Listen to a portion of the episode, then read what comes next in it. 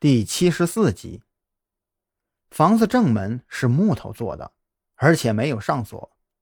张扬一脚把门踹开，然而紧接着就看到了自己最不愿意看到的一幕。他先是看到了老刘的腿，再往上看，是他的躯干。他双臂下垂，舌头外露，脑袋也向下垂着。他的脖子上紧紧地勒着一根麻绳。老刘的身体一动不动，已经死透了。最恐怖的是，老刘还是一副赤身裸体的装扮。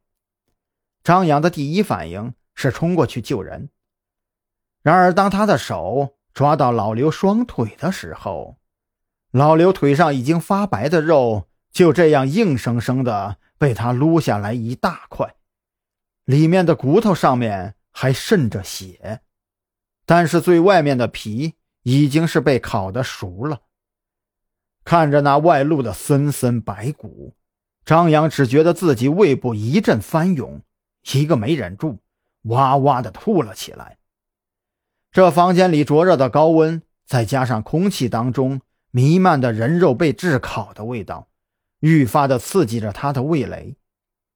张扬知道，人虽然已经死了，但是他不能不救。除了一些有着特别信仰的教徒，没有什么人会在上吊的时候还选择赤身裸体。人都想自己死的时候要体面一些。老刘的死多半是他杀，他越是能在最短的时间内救下老刘的尸体，就越能最大限度的留下嫌疑人作案的证据。张扬找不到趁手的东西，连忙跑了出去。一手扛着桌子，一手搬着凳子就往里冲。这个时候，蓝雨桐也翻了进来。他并非是一个冲动的人，现在只能在院子里摸来一个水桶，装满了水，在外面等着张扬。张扬冲进正厅，这里的火比他第一次进来的时候又大了一些，四周的家具在飞快地被引燃。唯一的好消息就是。这房子里比较空旷，张扬有足够的空间摆放桌子和椅子。上去扛住老刘的时候，他发现老刘的腰部以上还是柔软的，这让他稍稍松了一口气。老刘的死亡时间不长，而且腰腹以上的位置都还没有被烤熟，这是最好的结果。张扬的身上虽然披着沾了水的衣服。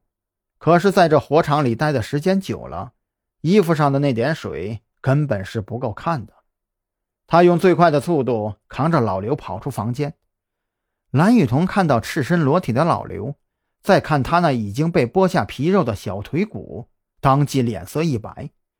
饶是久经沙场的蓝雨桐，也禁不住这种场面，双手捂着嘴，就躲在了一旁干呕。你先看看他的情况。我再进去看看。张扬将衣服浸入蓝雨桐提来的水桶里，再将衣服重新披在身上，随后提起水桶又冲了进去。他进来这正厅两次，对这房子里的摆设总觉得有点别扭。